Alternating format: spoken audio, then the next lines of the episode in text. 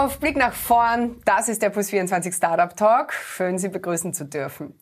Ich darf gleich mit dem Gründer von Tech Innovation plaudern, Startup aus Wien, das zu Recht bereits unzählige Preise gewonnen hat. Die Burschen und Mädels dort haben nämlich Innomake entwickelt. Innomake, ein Warensystem, das man in Schuhe einbaut und welches so sehbeeinträchtigten und blinden Menschen hilft. Der sehende Schuh quasi. We love. Gleich geht's los. Und damit ein very warm welcome, Kevin Pajestka. Hallo, ich freue mich, dass du dir Zeit genommen hast. Du bist der Founder von Tech Innovation und der Macher von Innomake. Hallo. Hallo, Servus. Danke für die Einladung. Ja, sehr gern. Kevin, erzähl mal, euch gibt's jetzt seit 2016, aber im Prinzip arbeitest du ja schon seit deiner Diplomarbeit äh, irgendwie an InnoMake. Warum eigentlich? Ich frage das deshalb, weil ja ganz viele Innovationen aus einer persönlichen Not oftmals heraus entstehen. Du siehst gut. Warum machst du einen Schuh für blinde Menschen? Was ist da der Hintergrund? Ja, also da muss man ganz weit ausschweifen sozusagen. Meine schulische Ausbildung war auf der HTL in Mistelbach und die ist eben spezialisiert auf Gesundheitstechnik und Biomedizin. Und in der vierten Klasse macht man sich dann halt schon Gedanken, was für ein Diplomarbeitsthema man wählen wird. Und es war recht schwer, weil der Auftrag der Direktion war natürlich was, eine Innovation, etwas mit Hype, was auch sexy ist und neu ist ja, also wenn man mit offenen Augen durchs Leben geht, findet man trotzdem irgendwie schon alles. Und mein ehemaliger Nachbar in Wien hatte Morbus Parkinson und da habe ich eben ein Problem erkannt, dass bei Morbus Parkinson in einem bestimmten Stadion äh, Menschen über ganz kleine Hindernisse eigentlich, eine Türschwelle zum Beispiel, schon stolpern können. Ja, und so ist die, der Innomake geboren. Ja, also da habe ich mir gedacht, warum gibt es noch keine Hinderniserkennung am Boden? Und dann wurde natürlich auch bekannt, für Menschen mit Sehbehinderung ist es interessant, aber auch wiederum für andere Sparten wie Einsatzorganisationen wie die Feuerwehr. Und so entstand die Idee und dann auch der erste Prototyp auf der HTL. Und ja, durch den Zuspruch der ehemaligen Professoren, aber auch aus der Wirtschaft, habe ich gemerkt, okay, ich muss mein Studium, das ich eigentlich begonnen habe nach der HTL, äh, werde ich pausieren und mache sozusagen eine Geschäftsidee draus. Ja, eine Weltsensation, so ja. Also ich, ich, ich, ich, kann mich noch wirklich gut erinnern, äh, als ich äh, auf der Couch äh, gesessen bin und zwei Minuten zwei Millionen gesehen habe. Wann war das? Zwei, äh, 2013. 13, ja, genau. Ähm, und, und ich mir gedacht habe, ah, eben, warum gibt's das noch nicht? Das ist ja genial. Ja? Also ich habe dir damals eigentlich schon gratuliert, weil das echt geil ist und es war irgendwie klar, Danke. dass ihr auch durch die Decke geht mit dem Ding, oder? Danke. Na, Hauptsache, du bist da nicht durch die Decke gegangen, wo du das gehört hast. ja, stimmt. ähm, äh, Kevin, du hast vom ersten Prototypen vorher erzählt. Ähm, wie hat der ausgesehen? Also erzähl mal, da hat sich ja wahnsinnig viel getan, äh, eine riesen Weiterentwicklung. Woran denkst du, wenn du an den Prototypen denkst? Also da, da fällt mir gleich eine Story ein. Da, da, waren wir auf einer Messe in Birmingham, Großbritannien, mit diesen Prototypen. Ähm, auch schon mit neueren, aber den alten habe ich gerne mitgenommen, um einfach den Menschen zu zeigen, wie hat sich das Ganze verändert. Und ja, dann ist vor mir sozusagen die Terror Task Force gestanden am Flughafen die für Terroreinsätze spezialisiert waren, zivil gekleidet und ich war auch in einem Verhörraum mit umgekehrten äh, Glasscheiben, sozusagen mit verspiegelten Glasscheiben und ja, sie wollten mich auch nicht fliegen lassen und, und haben mich eingestuft als Terrorist, als einen Schuhbomber. Und ja, also erst nach, ich glaube, zwei Stunden sind vergangen, nachdem ich Ihnen die Publikationen gezeigt habe aus Österreich und auch äh, teilweise aus anderen europäischen Ländern und Sie alles geprüft haben, wurde es klar, ähm, dass es keine Bombe ist natürlich, sondern eine Innovation aus Österreich, die Menschen mit Sehbehinderung hilft.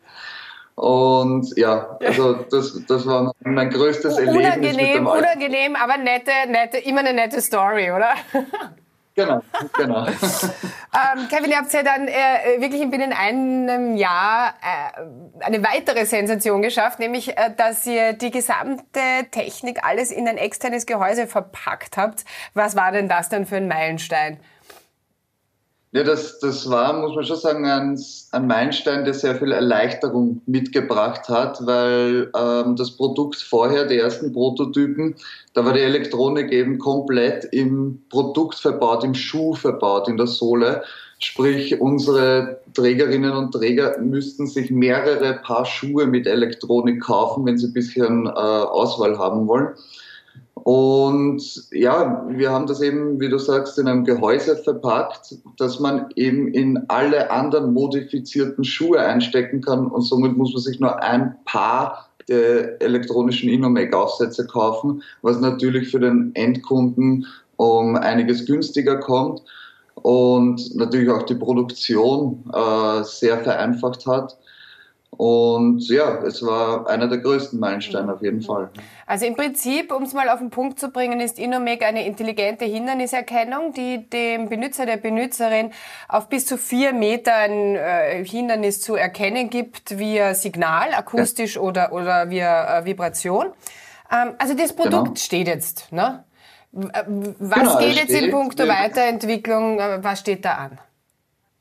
Genau, also wir sind ab äh, September letzten Jahres offiziell am Markt. Äh, wir hatten nämlich noch äh, vorher die ganze Testphase und Zertifizierungsphase, weil es sich um ein Medizinprodukt der Klasse 1 handelt.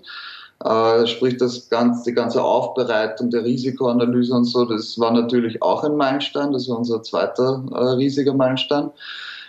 Und ja, also wie du, wie du richtig sagst, äh, er, er warnt den Träger vor einem Hindernis. Und man muss halt dazu sagen, es ist kein primäres Hilfsmittel. Also es soll auch, wenn, wenn der Träger den Langstock verwendet in seinem Alltag, soll er auf den Langstock natürlich nicht verzichten, weil der InnoMake äh, Hindernisse abwärts zum Beispiel nicht erkennt.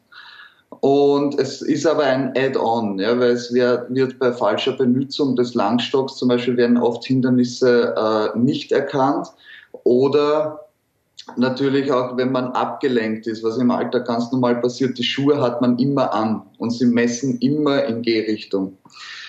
Ähm, natürlich, jedes, jede Weltneuheit, jedes erste Produkt hat so seine Macken. Das haben wir natürlich auch erkannt, haben wir auch schon vorher gewusst wie eben zum Beispiel die Hindernisse abwärts, die wir mit Ultraschall nicht messen können, weil Ultraschall ist ja wie unsere. Sprache, die geht nicht um die Ecke, wird reflektiert wiederum um die Ecke. Äh, somit haben wir auch seit 2016 äh, parallel an einem zweiten Produkt gearbeitet, auch mit äh, tatkräftiger Unterstützung der TU Graz gemeinsam mit Forschungsprojekten. Ähm, das beinhaltet dann eine Kamera, Sprich, da ist ein, ein äh, optischer Sensor verbaut, der mittels Deep Learning Algorithmen und künstlicher Intelligenz äh, nicht nur dann Hindernisse abwärts erkennt, also Stufen abwärts oder Löcher, sondern auch Objekte erkennt. Also wir können dann den Träger vermitteln, welche Objekte befinden sich vor ihm oder vor ihr. Und wir können auch zu Objekten lotsen. Sprich, wenn der Benutzer jetzt sagt, weiß nicht, er hat zum Beispiel jetzt oder sie hat einen Imbiss äh, in der Fußgängerzone gegessen und möchte jetzt ihr Tatzel wegschmeißen, äh, kann sie zum Beispiel sagen, lotst mich zum nächsten Mistkübel. Ach, ja. Das ist ja geil. Genau, auch Zebrastreifen. Also das heißt, ja. ich habe quasi ein, äh, ich habe einfach ein, Mikro irgendwie und, und Kopfhörer äh, oder irgendeinen Kopfhörer. Und wo ist die Kamera? Wo die setze ich auf? Oder? Die Kamera befindet sich dann eben auf dem neuen Gerät. Also, Aber wo trage ich das? Naja, das, dadurch, dass das Gerät erst in wenigen Jahren am Markt kommt, lassen wir uns das noch offen. Also es muss nicht sein, dass es am Schuh montiert wird. Ja es wird voraussichtlich auf mehreren äh, Körperstellen möglich sein, ähm, aber natürlich im Fokus des die Alltagstauglichkeit immer gegeben ist. Also was wir überhaupt nicht möchten, ist, äh, dass unsere, unsere Kundin, unser Kunde das Produkt am Kopf trägt, zum Beispiel wie ein Stirnband oder so. Also es soll schon praktisch sein, es soll keinen Aufwand, äh, keinen großen Aufwand mit sich tragen und natürlich schauen wir aufs Design auch. Ja. Irgendwo muss man immer kleine Abstriche machen, das ist klar. Aber wir, wir bemühen uns da wirklich und wir entwickeln ja auch immer gemeinsam mit Menschen mit Sehbehinderung zusammen, dass das Produkt ja auch wirklich einen, einen Sinn hat, gut ausschaut und gut ja, funktioniert. Geil. Also man hört schon, ohne eure intelligenten Algorithmen wäre der Inomec einfach nicht das, was er ist. Das ist ganz klar. Ähm, ihr seid also eins wenn man so sagen will, der besten Beispiele der positiven Seiten der Digitalisierung.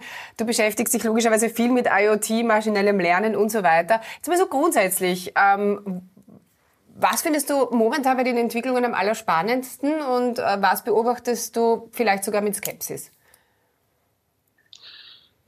Ja, also am allerspannendsten natürlich aus dem Bereich Elektronik mit Artificial Intelligence und so. Äh, ist für mich sehr interessant, äh, die Roboter zum Beispiel, die Roboter, die hindernisfrei laufen können. Gerade heute habe ich erst einen Artikel gelesen, äh, in Boston äh, kann der Roboter schon richtig hin, ein Hindernisparcours durchlaufen und, und macht schon richtig menschliche Bewegungen dabei. Ich muss natürlich auch sagen, ja, es, man kriegt auch ein bisschen Angst, wenn man das sieht. Ähm, vor allen Dingen, die Dinge können auch zu Kriegszwecken eingesetzt werden, ne? Genau, wie du sagst, ja, also es sind, es sind Dinge, Themen, wo künstliche Intelligenz, Deep Learning-Verfahren verwendet werden, wie zum Beispiel, okay, zu Werbezwecken, dass man Analysen macht, aber eben auch Gewalt und, und illegale Anwendungen. Ge gerade diese Anwendungsbereiche, finde ich, ja, meines Erachtens, macht es schwer, ähm, potenzielle Kunden davon zu überzeugen, dass es auch was Gutes an sich hat, ja, dass man das Vertrauen von den Menschen gewinnt, so eine Technologie zu nutzen, macht es ein bisschen schwer, dadurch, dass es eben missbraucht wird für, für wirklich schlechte Sachen. Ähm, da hoffe ich, dass auch ein bisschen mehr ja, Akzeptanz kommt und dass das ein bisschen mehr kontrolliert wird, was, wie es verwendet werden darf und wie nicht. Und wo ich natürlich auch ein bisschen skeptisch äh, bin, ist, dass Digitalisierung, äh, ja, dass sie Arbeitsplätze ersetzt. Das muss man auch offen und ehrlich sagen. Man hört ständig, wie gerade auch in der Automobilindustrie zum Beispiel, ähm, jedes Mal Mitarbeiter gekündigt werden, weil einfach neue Maschinen sie ersetzen können da finde ich, da muss man auch extrem aufpassen. Ja. Und gegen so eine Digitalisierungssteuer habe ich zum Beispiel persönlich nichts, ja, weil ich finde, wenn wirklich ein Mensch ersetzt wird, dann muss ein Unternehmen auch ein bisschen noch in die, in die Taschen greifen, weil zig mhm. Arbeitslose können wir uns dann auch nicht leisten. Also es hat sehr viele positive, aber auch sehr viele negative äh, Teile, die muss man einfach abwiegen. Mhm. Kevin, vielen herzlichen Dank für das Gespräch. Wir spielen zum Abschluss noch eine Runde Spamagement. Ähm, das, äh, zuerst reden, dann denken heißt das Ganze. Okay. Herz oder Hirn? Hirn. Ladekabel oder Lagerfeuer? Lagerfeuer. Prüfen oder Vertrauen? Prüfen. Kevin allein zu Hause oder Kevin Kostner?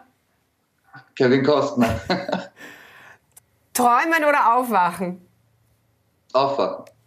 Kevin, vielen herzlichen Dank. Ich wünsche euch alles, alles Gute und bis ganz bald. Dankeschön, Ciao. danke. Tschüss, baba.